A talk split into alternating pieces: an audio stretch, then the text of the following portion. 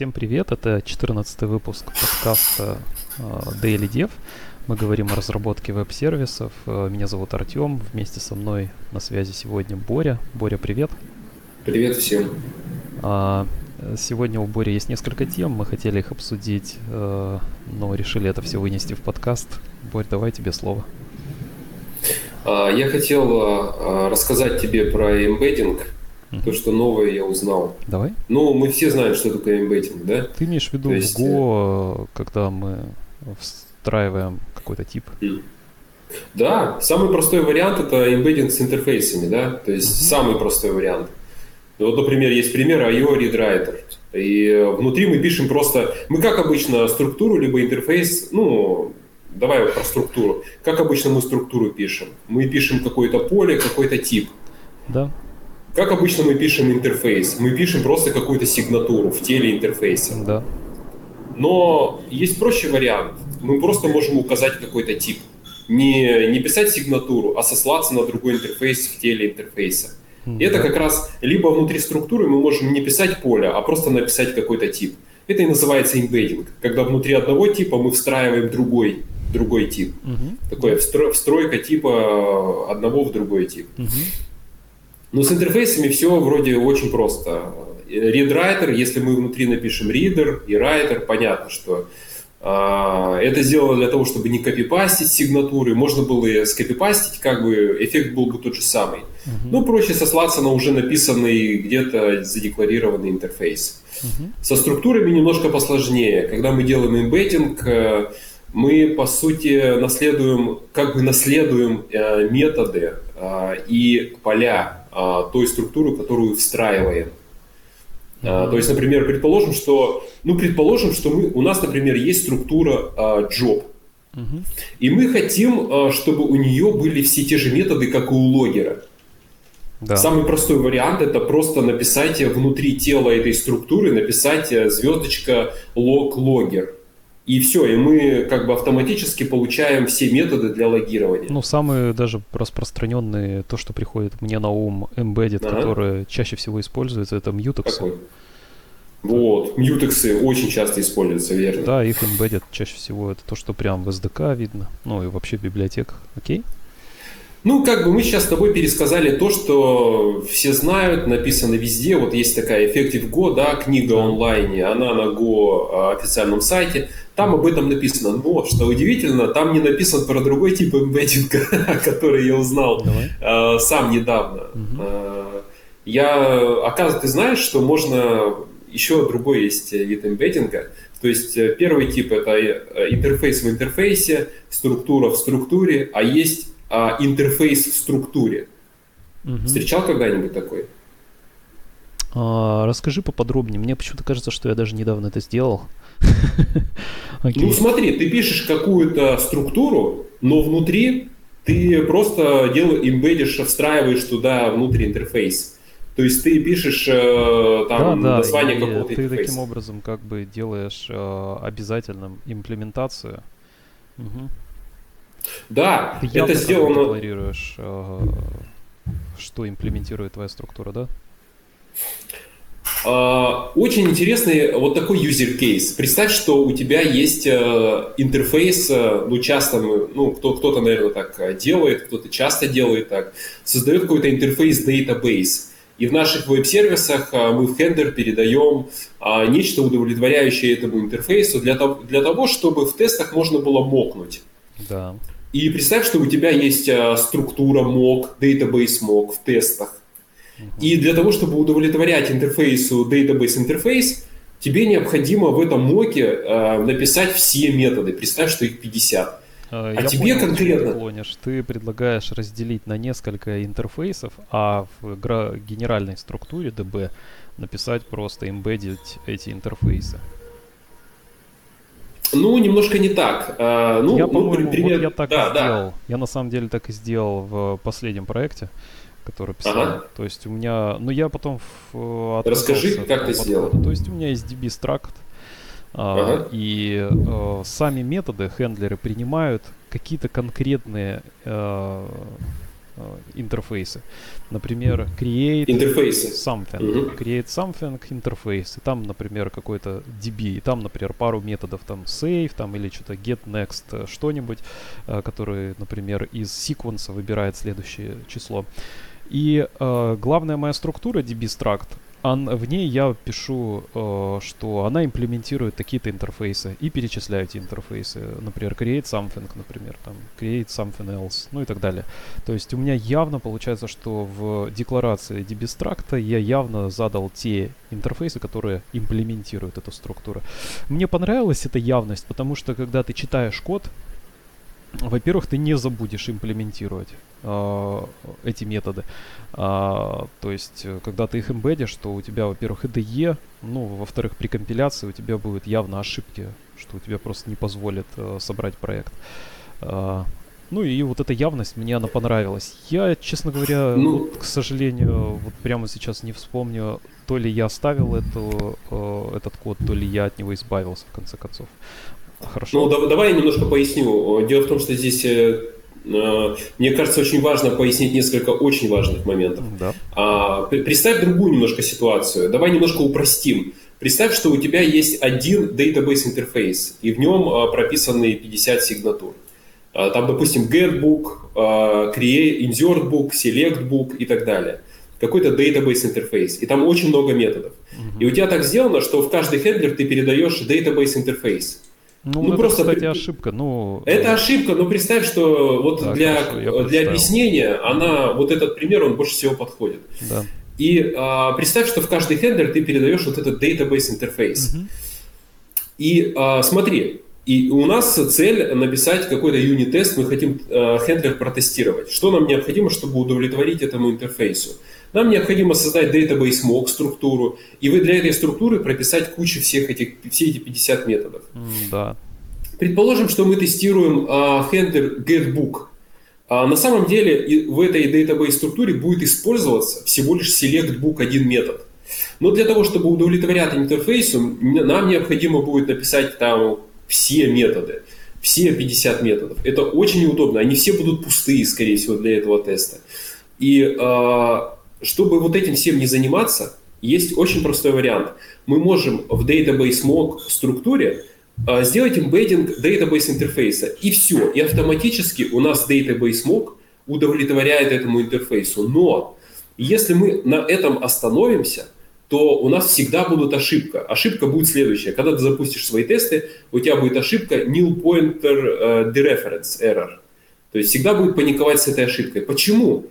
Потому что интерфейс а, не инициализированный. У него есть zero value, как и у поинтера это nil. И поэтому, когда а, внутри твоего хендлера будет вызываться над интерфейсом метод а, selectBook, то что на самом деле произойдет? у тебя есть структура database mock, внутри есть э, database интерфейс. И э, Go сделает следующее. Он возьмет database mock, точка, database интерфейс, точка, и попытается у database интерфейса вызвать метод э, select book. Но если ты пустую структуру создал, просто database mock пустой, то интерфейс будет zero value, то есть он будет nil. И поэтому метод он не сможет вызвать. Метод не реализован у э, такого мока, где пустой интерфейс, все методы не реализованы. То есть мы автоматически удовлетворяем интерфейсу, но реализации методов у нас нету. И запуск методов будет невозможен. Поэтому в данном случае в тесте нам необходимо будет, помимо создания структуры всего лишь с одним полем Database Interface, э, необходимо будет еще и метод прописать, SelectBook, который будет в данном случае вызываться. Потому что без этого просто код не будет работать. Ну, но, мы, но мы создадим всего лишь один. Ну, но для этого теста мы создадим всего лишь один метод. Один пропиши метод конкретно для этого теста, конкретно то, что нам, например, нужно. Ну, предположим, что у нас такая задача. А, вот, что ты хотел сказать? Здесь есть одна неприятная ситуация в том, что, опять же, мы избавляемся от явности, то есть мы передаем большую а, структуру с э, множеством. А, это, это другие вопросы. Я скорее хотел а, этот пример использовать. Э, ну, идея, а, да, э, да, что он... А, просто чтобы объяснить, да. а, что есть zero value, а, у, у такого интерфейса, что им пользоваться будет невозможно, если мы инициализируем пустую структуру с таким интерфейсом, что можно делать имбеддинг интерфейса внутри структуры, чтобы быстро удовлетворить э, какому-то интерфейсу. В тестах можно попытаться такое использовать, может быть. Для кого-то это окажется полезным. Да. А теперь по поводу ну, того, извини, где на самом... Э, можно я ага. добавлю? Тут э, да, все тут как бы складывается в общую концепцию, потому что в принципе у любого интерфейса а, не а, инициализированного по умолчанию zero value в Go, в Go nil. Поэтому то, что он даже имбедится, и nil это как бы вписывается в общую концепцию zero values. Ну да, дело в том, что интерфейс, он э, что такое, что, что в Go с такой интерфейс? Это то, у чего есть тип, и у, у чего есть какое-то значение. Uh-huh. И э, если просто у тебя пустой интерфейс, э, есть там empty интерфейс, да, просто интерфейс фигурные скобки. Есть пустой интерфейс, который принимать может любое значение. Либо просто действительно zero value для интерфейса, не инициализированный. Nil. У него всегда и тип будет nil, и value тоже будет nil. А, поэтому, да, а, это, это называется, это называется dynamic value и dynamic type, если я правильно помню. А, то есть, э, ну вот, такая, такая своеобразная абстракция, когда интерфейс может ссылаться на разные, на разные структуры. А, ну, благодаря как раз э, вот этой возможности, помнишь, у нас net package, самый, пожалуй, а, популярный, или HTTP package. Когда мы request создаем, в общем, то э, мы в качестве третьего аргумента можем передавать тело. И третий да. аргумент это как раз интерфейс, и благодаря этому мы можем туда nil передавать. Потому что, ну, это валидное. Это ридер интерфейс да. вроде бы, да? Ну, то есть нужно считать. Да. То, с чего можно считать. Да, это своего рода абстракция, удобная такая своеобразная абстракция. Так вот, а теперь вернемся к самому интересному, по поводу, к самому интересному примеру этого имбейдинга. А как используется этот, оказывается, имбеддинг? Я его встретил а, в стандартной библиотеке. Именно в сорт. В сорт есть а, публичный метод reverse. Да. И вот э, там есть публичная функция, точнее reverse, а есть непубличная структура, которая называется reverse. Кажется, тоже она так называется. Так вот, э, и в сорте есть еще такой интерфейс, который называется, он тоже публичный интерфейс такое название у интерфейса, интерфейс. И вот э, как раз-таки э, непубличная структура reverse, она, в нее встроен этот интерфейс. И для этой структуры переопределен метод less. Я, я, мне кажется, что проще посмотреть. То есть я просто отсылаю к этому коду. Проще посмотреть, там буквально пару строчек кода, и становится понятно, что эту технику имбеддинга использовали для того, чтобы переопределить один из методов. Угу. Очень, очень интересное использование вот э, такого имбеддинга. Угу. Я, кстати, Вторая тема. тоже, когда ага. начинал э, в Go в SDK э, смотреть, то почему-то начал с sort package. Не знаю. Ну окей, хорошо. А что да. у тебя еще есть? Вторая тема, о которой я просто хотел поделиться своими, своими размышлениями. А, вот очень часто возникает такая задача, мы пишем хендлер, и в нашем, внутри нашего хендлера происходит какой-то запрос. А, мы делаем какой-то HTTP запрос, куда-то во внешний сервис обращаемся. Да. И вот э, каким образом организовать код? Вот интересный вопрос, э, интересная задача, организация кода. А, создание такого хендлера, который делает запросы.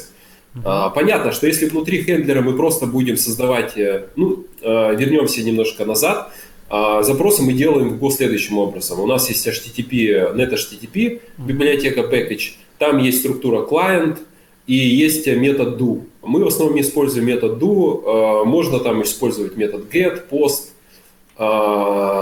Мы всегда создаем клиент, потому что если вы будете использовать дефолтный клиент, то он делает запросы без тайм-аута. А без тайм-аута запросы вы всегда рискуете, что ваш хендлер просто подвиснет. Э, ну, это не очень хорошо. Лучше э, настраивать, конфигурировать его каким-то тайм-аутом. Uh-huh. Поэтому мы всегда создаем HTTP клиент, мы всегда задаем ему характеристику тайм-аута, и практически всегда мы используем метод do. Окей. Okay.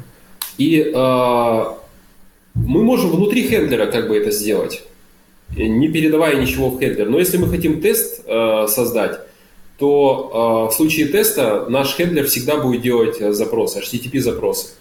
Это не очень хорошо. Мы хотим, например, э, протестировать, мы не хотим, чтобы при запуске теста делались HTTP запросы на сторонние сервисы. А нам необходима задача, чтобы вот э, сымитировать, создать мок э, этого запроса и получить определенный response и посмотреть, как handler будет реагировать на какой-то статус-код или на какой-то response, э, который мы хотим конфигурировать внутри теста. Uh-huh. То есть наша задача и единственная возможность, как ее выполнить, это передать, передать, например, структуру HTTP клиент – передавать э, самому handler у. Но тут есть как бы тоже один недостаток. Дело в том, что если мы просто передаем тип данных, вот именно эта структура должна быть передана, HTTP клиент, да, то мы не можем мокнуть. У нас не появля... нет возможности для этой структуры переопределить поведение метода do. А, мы можем поступить иначе. И я, между прочим, видел обсуждение на Stack Overflow, я видел в issues к Go, один программист написал такой вопрос. Он говорит, вот я часто пишу такие хендлеры, почему нету интерфейса? Я хочу передавать хендлер интерфейс. То есть вот э, он решил эту задачу э, использованием интерфейса. А doer, например, интерфейса в HTTP библиотеке, его нету. Ему ответили, что если нужен тебе интерфейс, пиши сам интерфейс. Так ему ответили разработчики. А, и? И и а, я просто размышлял о том, а, что мы передаем вот этот способ передачи интерфейса. У него есть ряд недостатков. Ну, первый недостаток это то, что, смотри, внутри хендлера, когда мы принимаем интерфейс, мы не можем, э, предположим, что мы передали структуру, мы не можем получить доступ к полям этой структуре. Все, что мы можем, это вызывать методы. Ну, то есть э, у нас есть ограничения. Интерфейс — это обязательно какие-то методы. Мы, мы, допустим, передали туда HTTP клиент, и внутри handler а мы не сможем тайм-аут настроить. Предположим, мы внутри handler а делаем несколько запросов. Для одного запроса нужен такой-то тайм-аут, для другой-то другой тайм-аут. Угу. Ну и вообще как-то странно выглядит, когда а, в том а, части кода, которая вызывает handler, она настраивает тайм-аут. Ну, как-то немножко странно, да? Хотелось бы настраивать тайм-аут там, где мы делаем запрос, то есть внутри хендлера. Это было бы как бы, ну, поблизости кода это было бы самое удачное место для настройки. А как Поэтому тебе... с интерфейсом... Ну хорошо, давай я чуть Да, позже. да, спрашивай. А как тебе идея в том, что когда мы создаем реквест, мы можем передавать контекст и Uh, ну, мы можем в реквест зашить контекст и там, скажем, with timeout сделать. Ну, то есть есть такая еще вроде как опция. Uh, и я вообще сейчас немножко другую использую uh, стратегию, но я попозже расскажу. Какую? Ты сейчас договоришь, наверное? Или мне да, договорю, да. У меня есть, э, я, я тоже по-другому сейчас это делаю. Uh-huh. А, еще один недостаток э, с, с тем, что мы передаем интерфейс, это тесты. Представим, что мы пишем несколько тест-кейсов, и э, мы хотим, допустим, э, в, один, в одном тест-кейсе мы хотим, чтобы мог вел себя одним способом. Uh-huh. А в другом тест-кейсе мы хотим, чтобы мог вел себя иным способом. Какой самый лучший, какая самая лучшая был бы вариант? Как бы все это можно было в коде организовать, в тесте? А можно было в тесте создать бы структуру HTTP клиент, а, задать ему метод do, который ведет себя именно таким способом, который подходит для этого тест-кейса.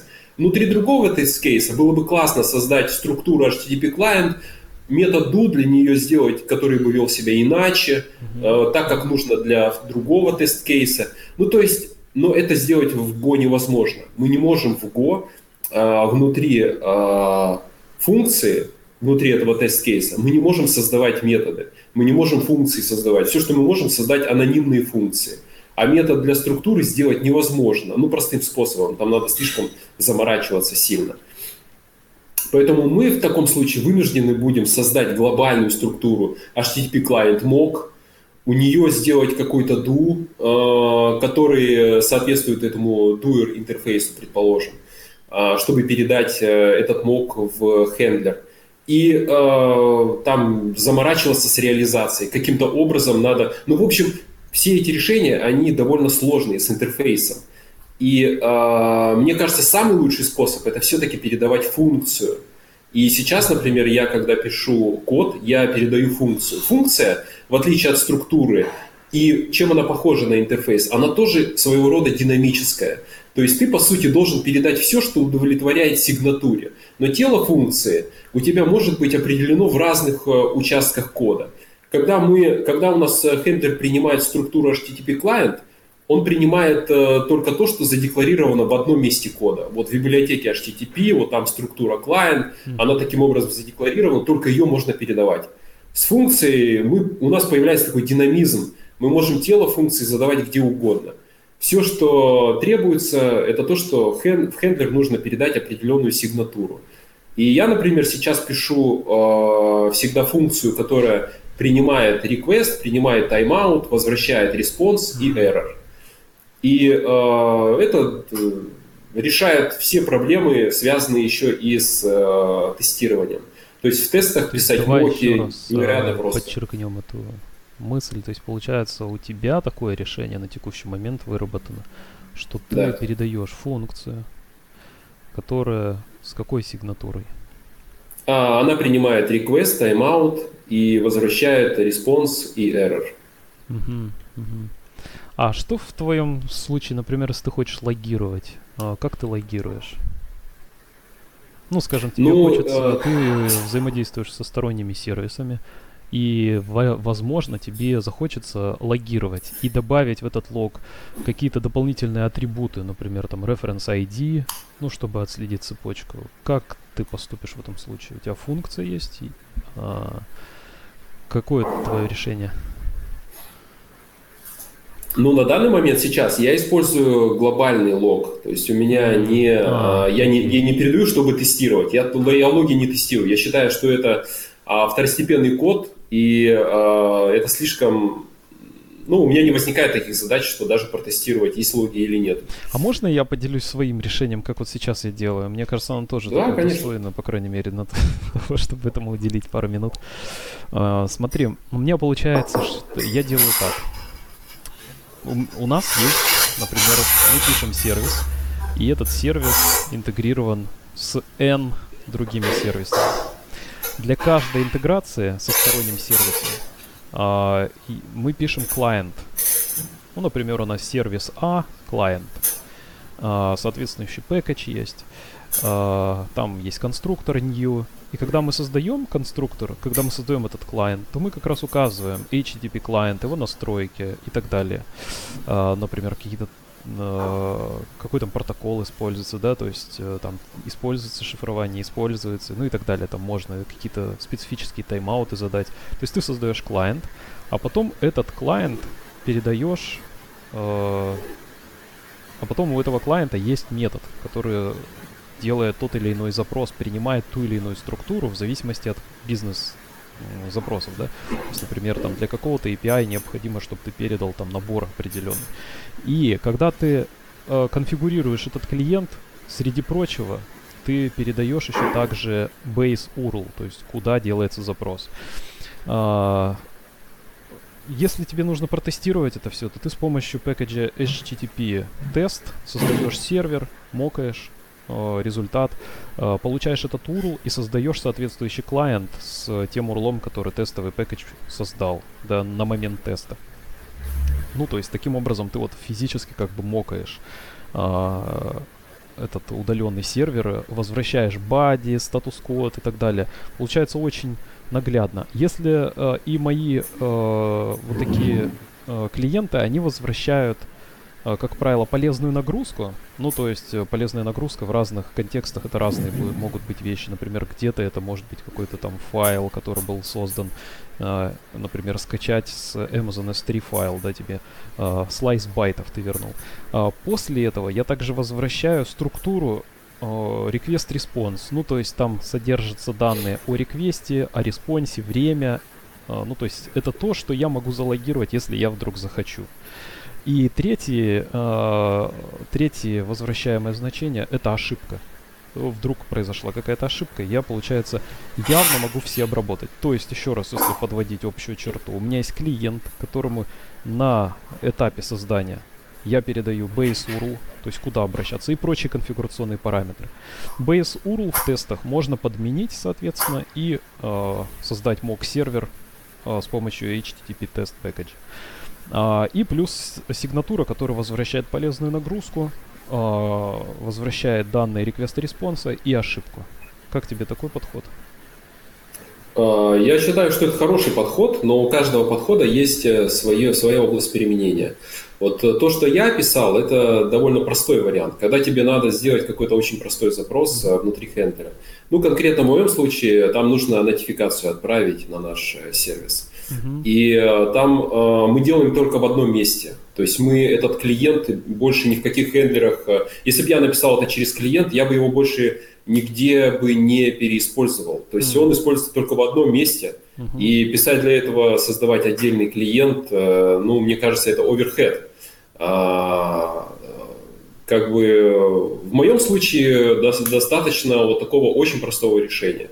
А, если бы если бы мне э, пришлось бы этот клиент, о котором ты говоришь, переиспользовать в разных местах, ну, то есть э, многократно, либо если бы я, например, как знаешь, как Amazon, они создают целый клиент, которым другие могли бы пользоваться. Либо вот такая задача, что прям у тебя очень много пользователей, и тебе надо предоставить какой-то пакет, который можно импортировать и использовать такой клиент – тогда это идеальное решение вообще. Я, кстати, а, хочу немножко... Либо, либо, знаешь, еще, вот еще один момент, либо если этот клиент очень сложный, то есть он прям э, не только там делает request response, он там что-то, блин, там с response ом как-то его обрабатывать должен, либо как-то request подготавливать. Ну, прям сложная логика, и хочется вынести ее в какое-то другое место, то, может быть, э, тоже есть смысл вынести это в отдельный клиент. Да, что ты хотел сказать? А, я как раз параллельно, пока мы с тобой говорили, мне стало интересно, раз ты поднял вот эту тему, как как раз сделано а, это в Amazon SDK. А, и скажу так, что они тоже по, пошли по пути того, что э, есть некий такой метод типа do request, то есть функция. И Э, они возвращают, ну вот меня немножко удивило то, что они достаточно подробно возвращают э, request trace, это называется у них. Э, такая структура, которая содержит данные, когда на, начался, закончился э, исполнение этого реквеста, ошибки и attempты. То есть у них там есть механизм ретраев, Uh, это, кстати, тоже интересная штука. Uh, мы обычно, ну, по крайней мере, я это точно еще не не заморачивался с ретраями. У меня в основном это работает так, что я делаю один запрос, если не получается, то у меня вся цепочка э, прерывается, весь хендлер, и я, как правило, возвращаю bad gateway, то есть 502 статус-код. А, а здесь они делают request attempts, и они их логируют. И достаточно подробно они логируют все таймштемпы. То есть, например, когда resolving и сколько он занял, connection start, connection done потом TL, TLS Handshake, старт и да, то есть сколько заняли время вот эти negotiation, переговоры по поводу а, зашифрованного соединения. Ну, интересно.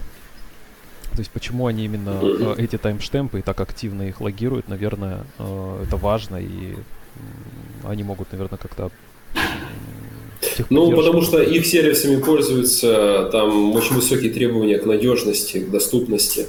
Поэтому им... Я думаю, да, да. тех саппорт может быстро идентифицировать, почему, и по этим mm-hmm. тайм-аутам определить, э, собственно, узкое звено.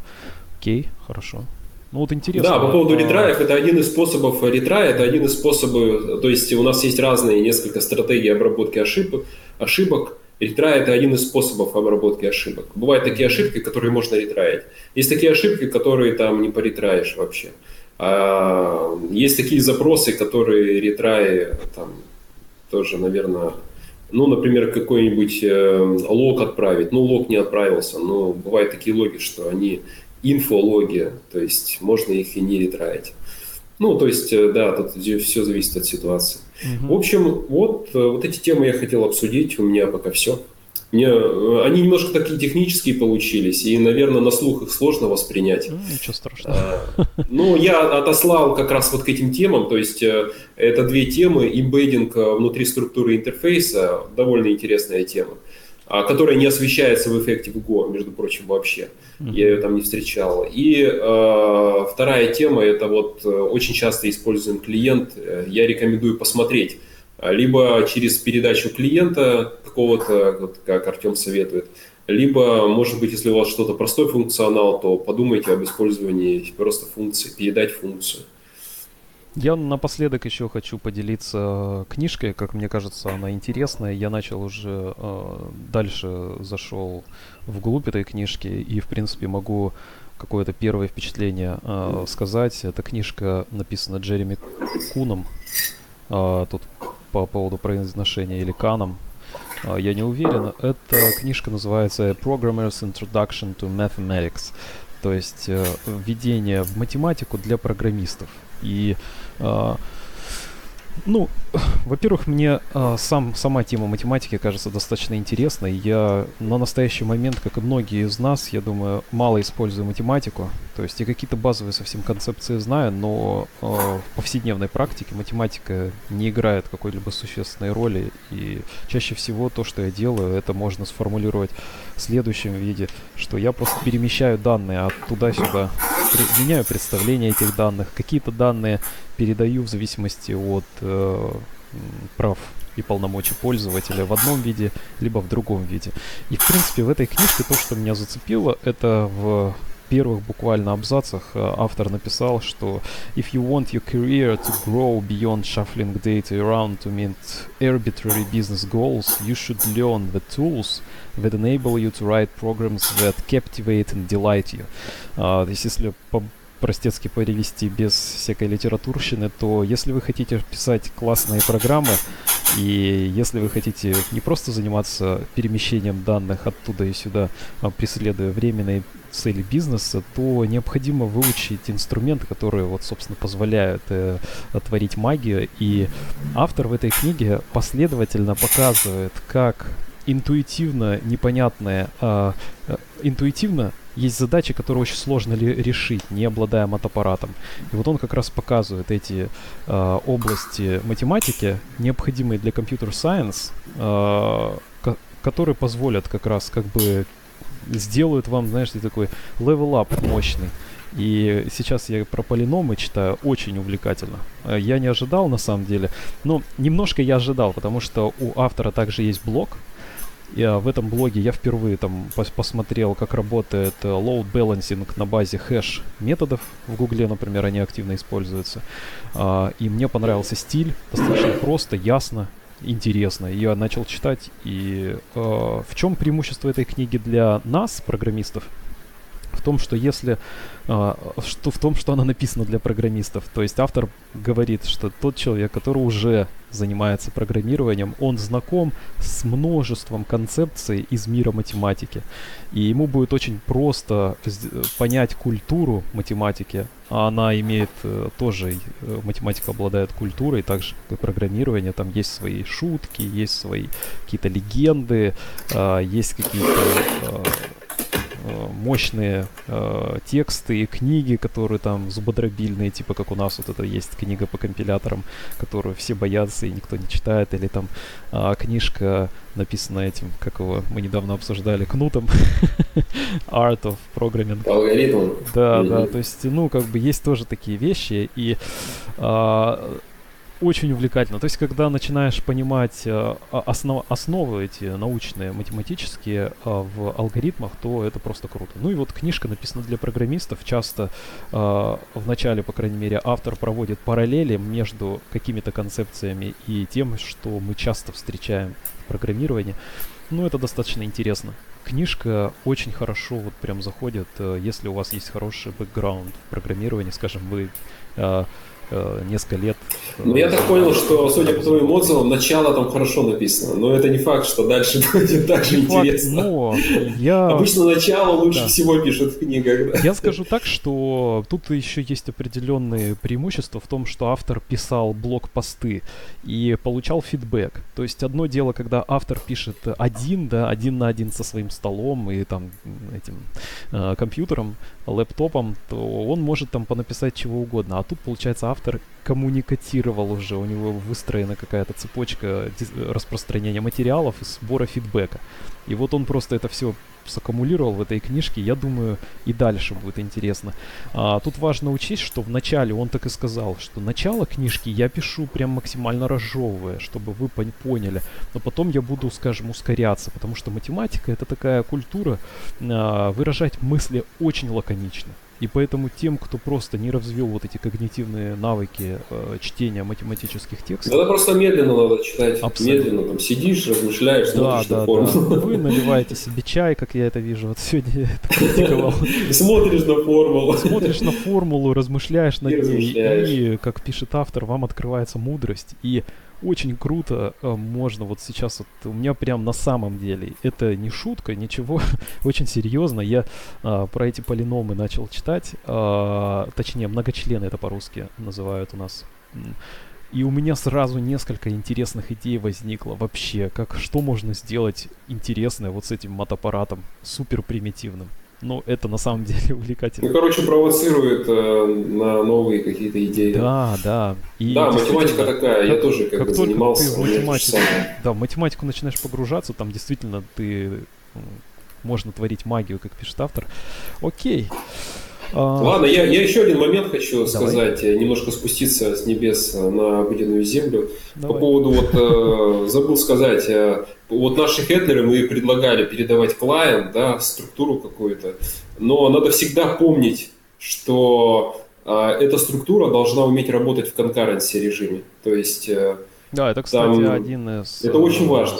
Один из пунктов, вот сейчас я написал сервис, я его уже задеплоил, ну, в песочнице, и у меня один из пунктов стоит как раз э, потестировать его в конкурентной среде.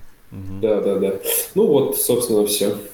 Окей, хорошо, спасибо, Боря. А, давайте да. тогда всем пока. пока спасибо тебе. А, пока. Давайте, да, через недельку услышимся.